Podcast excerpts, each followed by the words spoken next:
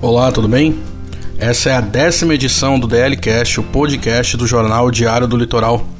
Aqui nós contamos as histórias mais sombrias e sobrenaturais de Santos e região e relembramos ainda causos e crimes que chocaram a todos nós. E no programa de hoje, os sinos da morte na praia do Gonzaguinha.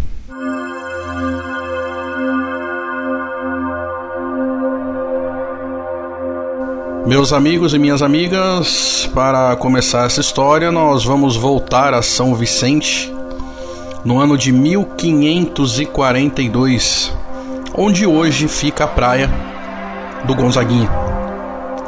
Naquela época, toda aquela gente morava à beira-mar, em pequenos casebres montados com madeira, residências de fato muito simples e residências até muito parecidas, uma do lado da outra, sempre naquele modelinho humilde, com suas redes esticadas nas varandas para o descanso de seus moradores, e na frente de cada uma dessas casas uma embarcação, que normalmente eram canoas.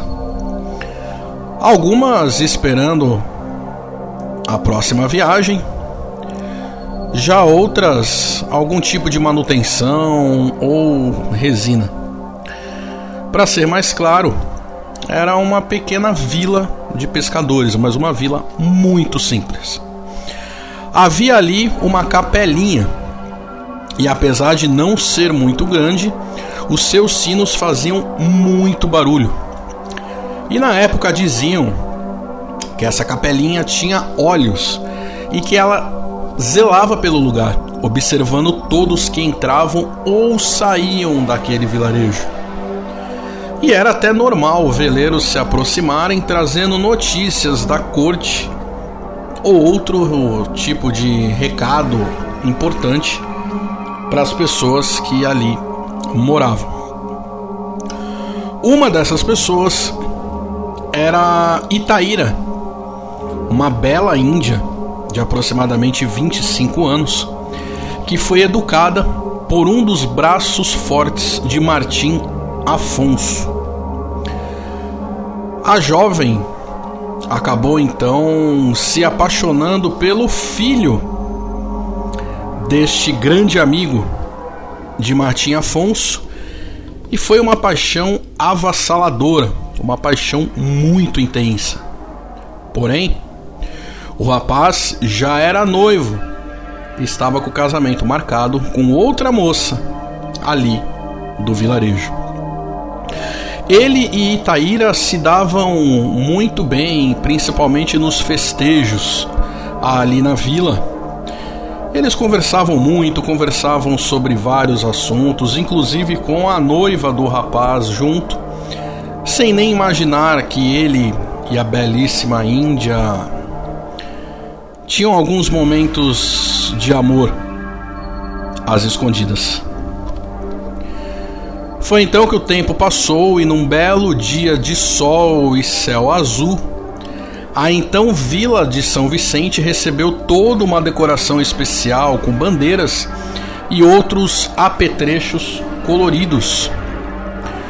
Os sinos da capelinha então anunciavam alegremente o casamento do grande amor de Itaíra ela, por sua vez, ficou isolada das outras pessoas durante toda a comemoração, mergulhada em sua dor e no seu próprio castelo de sonhos. Sonhos esses que eram o de construir uma família com um rapaz. Sonho esse que foi enterrado naquela tarde aos sons dos sinos da capelinha. Nos dias seguintes, ao casamento, a Índia, totalmente desolada, ela partia sempre no fim da tarde para um banho de mar e lá deixava suas lágrimas se misturarem à água salgada. Até que semanas depois, Itaíra nadou para tão longe, tão longe, que ela permitiu que o mar a levasse para sempre. Uma de suas amigas confidenciou à beira-mar o que havia acontecido com Itaíra e seu coração que ela havia dado para aquele homem, mas que aquele homem a usou. Aquele homem só queria com ela algumas aventuras. Foi então que Netuno, o deus do mar, ouviu a lamentação dessa amiga de Taíra. Indignado, resolveu se vingar. Vingar a morte da Índia. Vingar aquela morte que, que ocorreu por causa de amor. Raivoso, eis então que Netuno surge sobre o mar, que naquele momento recua e, no ímpeto cruel, avança com suas ondas nervosas sobre o vilarejo, destruindo tudo o que via pela frente, inclusive a capelinha e seus sinos, que são puxados para o mar junto com a correnteza, que fazia o movimento de retorno. É por isso que hoje dizem que na praia de São Vicente, ali na praia do Gonzaguinha, em algumas noites mais escuras, sem aquele brilho forte do luar, é possível observar que o mar recua.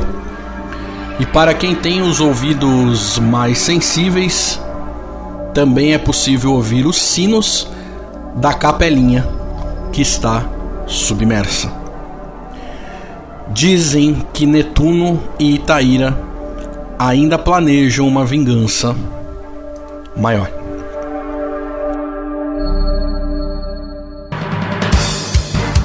Essa foi a décima edição do DL Cash e todas as nove edições anteriores, assim como essa, estão disponíveis no site do Diário do Litoral, que é o www.diariodolitoral.com.br. E você também pode ouvir todos os nossos podcasts nas principais plataformas digitais, como o YouTube, como Apple Music, como Deezer e etc.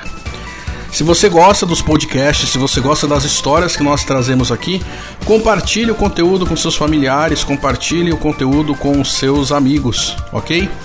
Nós vamos ficar muito felizes com isso. Eu sou o Jefferson Marques e vou ficando por aqui. Até a próxima edição do DL Cash. Um abraço. Tchau.